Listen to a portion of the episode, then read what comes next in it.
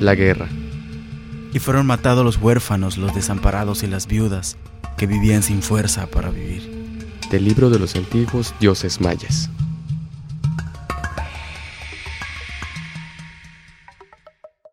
En la conjunta del gremio de alarifes devotos de San Antonio, Canek dijo, Del dinero que se gasta en velas y en inciensos, ¿por qué no tomamos algo para curar a los enfermos? Un tratante blanco gritó, Mejor compramos alcohol. Los indios se emborracharon. En la borrachera hubo una disputa y el tratante, que vendía aguardiente, fue muerto. Canek, lleno de ira, rompió la imagen de San Antonio. Los blancos gritaron. ¡Se han sublevado los indios! Los cerdos de la hacienda donde vive Canek rompieron la barda de su chiquero y se escaparon. Ensuciaron el viento y el camino con el olor de sus panzas y el polvo de sus patas. Los blancos gritaron. ¡Se han sublevado los indios! Los indios de Sayil apedrearon los bandos en que se anunciaba que el tributo personal sería aumentado. El alguacil salió herido y un indio aporreado. En represalia, mientras los tenientes de la hacienda exigían el nuevo tributo, el regidor de justicia y alcabalas mandó instalar un garrote. Lo mandó instalar sobre un tablado en el atrio de la iglesia. Deshicieron un altar para construirlo. El pueblo comentó medroso la amenaza. Sin embargo, cuando amaneció, había en el cadalso dos animales muertos, en el garrote una paloma y en la rueda del verdugo una gallina. Los blancos gritaron. ¡Se han sublevado los indios! Las tropas blancas aprendieron a uno de los mozos de la hacienda. Maniatado lo llevaron al cuartel. El coronel le acogió con salamerías y le colmó de presentes. El indito alma niña quedó aturdido. Regresó a la hacienda hecho un pimpollo. Olía rosas de Castilla. Canek le atajó y le hizo ver su engaño. No digas a los indios lo que te han hecho creer los blancos. El mozo no creyó en Canek. Al día siguiente, su cuerpo apareció junto al cuartel de los blancos. A su lado estaba un atillo con la ropa y las preseas que le habían dado. Los blancos gritaron. ¡Se han sublevado los indios! Ya anochecido, y por un atajo llegaron al pueblo Ramón Balam y Domingo Canché. Escapaban de la matanza que los blancos hacían entre los indios. Balam había recibido un machetazo en la espalda y sangraba. Jacinto Canek les dijo: Ya se cumplen las profecías de Nahuapech, uno de los cinco profetas del tiempo viejo. No se contentarán los blancos con lo suyo ni con lo que ganaron en la guerra. Querrán también la miseria de nuestra comida y la miseria de nuestra casa. Levantarán su odio contra nosotros y nos obligarán a refugiarnos en los montes y en los lugares apartados. Entonces iremos como las hormigas detrás de las alimañas y comeremos cosas malas, raíces, grajos, cuervos, ratas y langostas del viento. Y la podredumbre de esta comida llenará de rencor nuestros corazones y vendrá la guerra. Los blancos gritaron. ¡Se han sublevado los indios! Los soldados penetraron en las chozas de los indios amigos de Canek. Si el indio tenía un machete colgado de la pared, de un porrazo lo tendían muerto. Si el indio no tenía un machete colgado de la pared, de un porrazo lo tendían muerto. El capitán explicaba. En algún lugar lo debe tener. Los blancos gritaron. ¡Se han sublevado los indios! Saltó el viento sobre la serranía del Petén. Se derramó por la selva, arrastrando consigo las miasmas de los lagos y los rastrojos y el polvo de las eras. Doblegó los maizales y cayó deshecho, agrio y denso, en la sabana de Sibac y en las arenas negras de la playa de Motul. Entre los cipreses altos y ciegos se oía el nombre de Canek. Los blancos gritaron. ¡Se han sublevado los indios! El mensaje de guerra que Canek envió a los pueblos de Yucatán no estaba escrito. Balam Canché, Pat, Uk, Pech y Chi solo llevaban en las manos la sangre de los indios asesinados por los blancos. Ante la insidia de los blancos, Canek convocó a los indios emaneros. Sin hablarles, les señaló una mesa donde había armas y pan. Unos tomaron un pan, a estos les dio un arma y les dijo que defendieran sus casas. Otros tomaron un arma, a estos les dio un pan y les dijo que defendieran las trincheras. Otros tomaron un arma y un pan. A estos, como los viera con señales de cautela, les ordenó que fueran capitanes. Mientras duró la danza del chacmol, Canek repartió entre los indios conjurados las armas que había recibido del oriente. Uno de los indios dijo, Son pocas.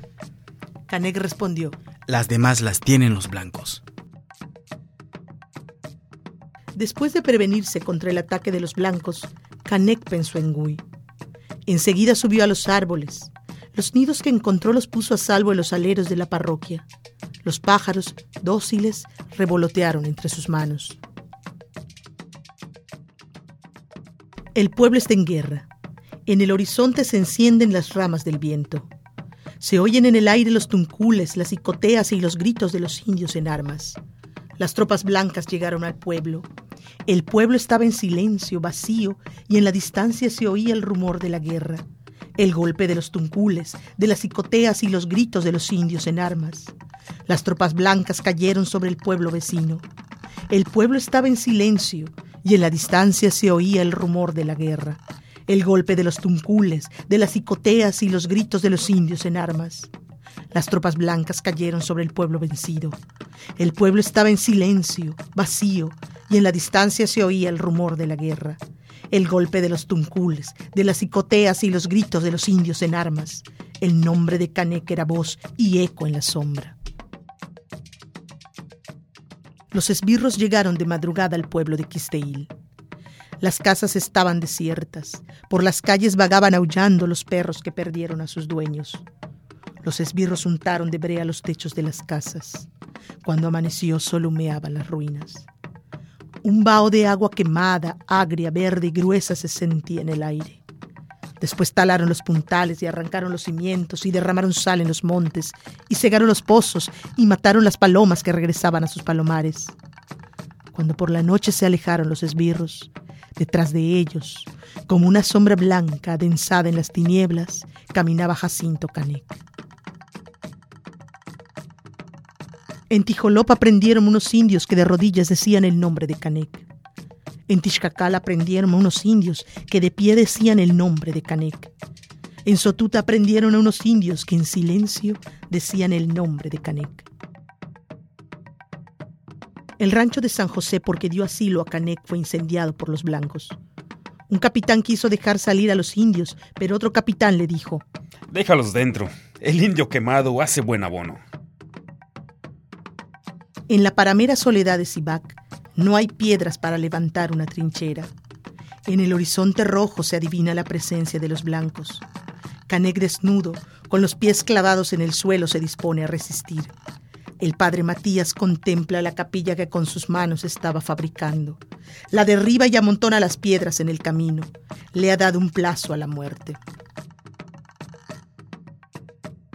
La tía Micaela no ha querido huir. Se ha quedado para enterrar a los muertos. Con sus lágrimas les limpia la cara, con sus manos empuja los cuerpos negros. Para que la tierra de las zanjas no caiga sobre los ojos, se los cubre con hojas de llantén. Entre los cuerpos busca el de Canek y como no lo encuentra, sonríe. Del rancho de San Joaquín regresaron las tropas blancas que perseguían a Canek. Un capitán dijo, Trae un nato de 50 bestias. Otro capitán dijo, Solo cuento 20.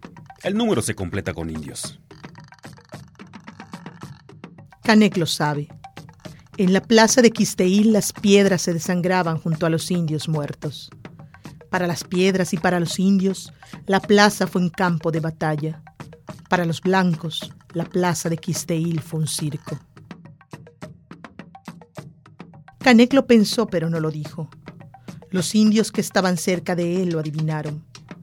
En el momento del ataque, Los indios delanteros tenían que esperar que el enemigo hiciera fuego. Entonces los indios de atrás avanzaban caminando sobre sus muertos. El gobernador de la Providencia comunicó a quien debía que la rebelión de los indios fue cruel y que sus jefes despreciaron, llevados de sus instintos animales, la fe, la razón y las costumbres cristianas, y que por esto, y como escarmiento aconsejado por la prudencia, se procedía a castigar a los promotores con energía acorde con la caridad. Cuando terminó su informe, el gobernador preguntó a uno de sus edecanes, ¿En dónde está ese pueblo rebelde que llaman Canek? El edecán salió a investigar. Francisco Ush, señor de Tabi, cuando lo aprendieron, dijo que él era Canek y se dejó amarrar junto a una hoguera. Murió quemado. En la sabana de Sibac, los esbirros aprendieron a Canek y a sus amigos. Uno de los esbirros, de nombre Malafacha, le ató las manos. Capitán, Dijo Canek. le va a faltar cordel. Malafacha torció el nudo. Es inútil, capitán. Le va a faltar cordel para atar las manos de todo el pueblo. Canek sonrió. La sangre escurría de sus manos como una llama dócil. Los dragones regresaron cantando canciones devotas. Detrás de ellos, atados con cadenas, cubiertos de polvo y de sangre, arrastrando los pies, caminaban los indios prisioneros en Sibac. Delante de los indios, Canek parecía un escudo y una bandera, el pecho cubierto de sangre y el cabello agitado por el viento. Los indios aprendidos fueron azotados en la cárcel. Los soldados que custodiaban a Canek dejaron de hablar.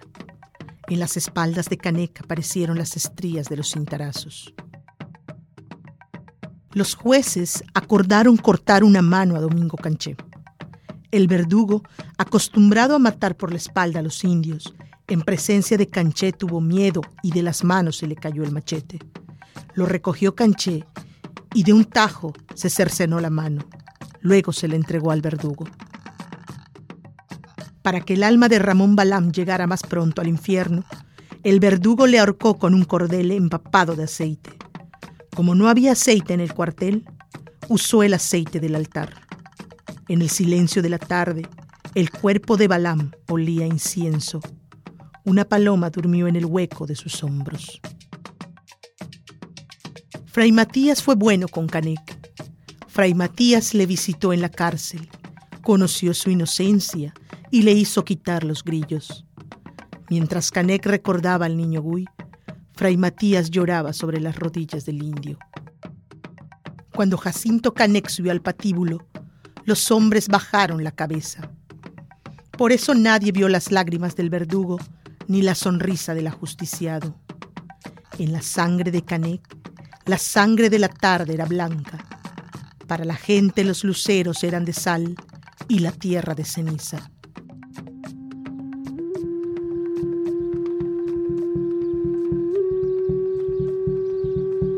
En un recodo del camino a Quisteil, Canek encontró al niño Gui. Juntos y sin hablar siguieron caminando. Ni sus pisadas hacían ruido, ni los pájaros huían delante de ellos. En la sombra sus cuerpos eran claros, como una clara luz encendida en la luz. Siguieron caminando y cuando llegaron al horizonte empezaron a ascender.